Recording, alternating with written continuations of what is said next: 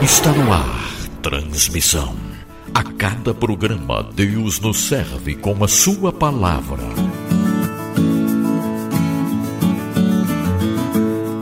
Olá, esse é o Teo Ligado, seu devocional em áudio, uma parceria entre o Teo Ligado e o Bibotalk. Eu sou o Alex e o tema de hoje é Frutos de uma Vida na Expectativa. Eu não sei, você já deve ter visto provavelmente por aí algumas dessas imagens de expectativa versus realidade. Realmente tem algumas que são de morrer de rir, né? São bem engraçadas.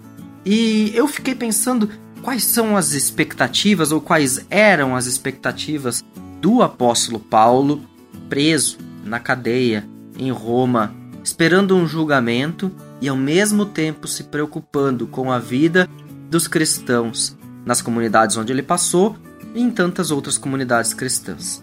Em Filipenses, capítulo 1, versos 3 até 11, Paulo escreve assim: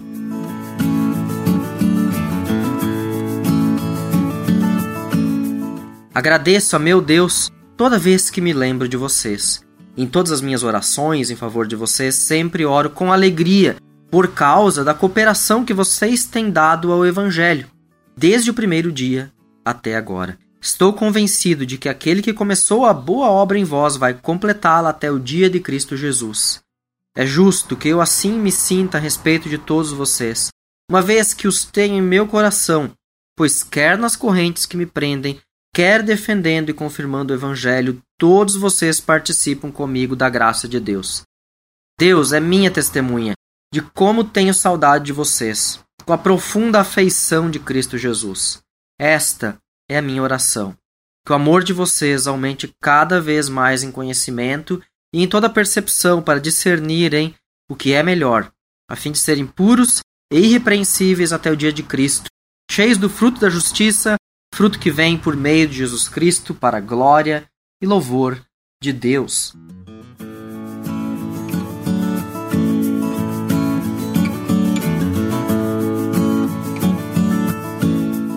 Eu fico pensando quais eram então as expectativas de Paulo. Parece-me claro na carta aos Filipenses e também neste trecho de que o evangelho continue sendo pregado, assim como eles fizeram desde o primeiro dia, continuem e que Deus aperfeiçoe a obra deles, ou seja, que eles continuem participando da graça de Jesus, assim como Paulo. Também, Paulo mais adiante em Filipenses vai dizer que não quer de ter de se envergonhar perante Cristo, por causa das pessoas que para quem ele anunciou o evangelho. E por isso ele escreve aos filipenses também. Paulo também quer estar finalmente com Cristo na eternidade, por isso duas vezes ele menciona nesse texto o dia de Cristo. Queridos, nós estamos numa época especial do ano, tempo de advento. Advento que é o tempo em que nós aguardamos com expectativa a volta do nosso Senhor Jesus Cristo em que não só tematizamos a primeira vinda de Jesus, tendo nascido ser humano, tendo nascido de Maria, tendo sido igual a nós em toda a sua humanidade, exceto pelo pecado, sendo perfeitamente Deus. Ele também voltará. Voltará para juízo, voltará para salvação.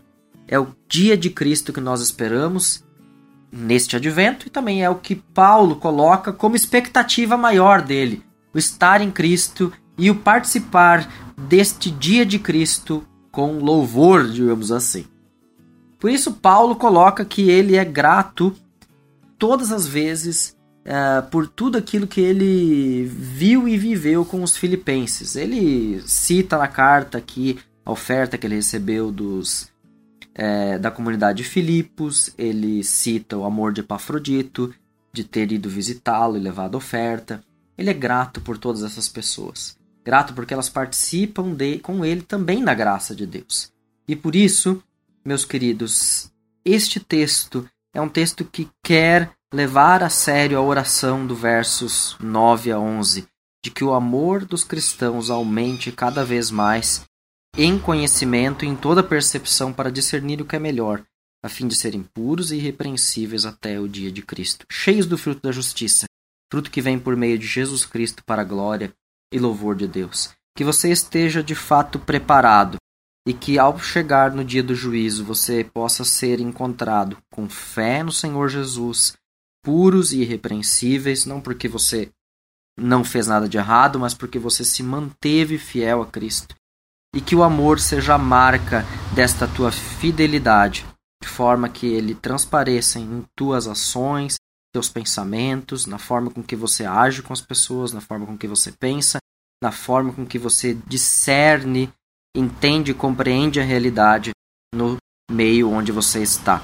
E ali você possa demonstrar que está cheio do fruto de, da justiça, fruto que traz paz, traz amor, traz esperança, fruto que vem por meio de Jesus Cristo e serve, não por último, para a própria glória e o louvor de Deus.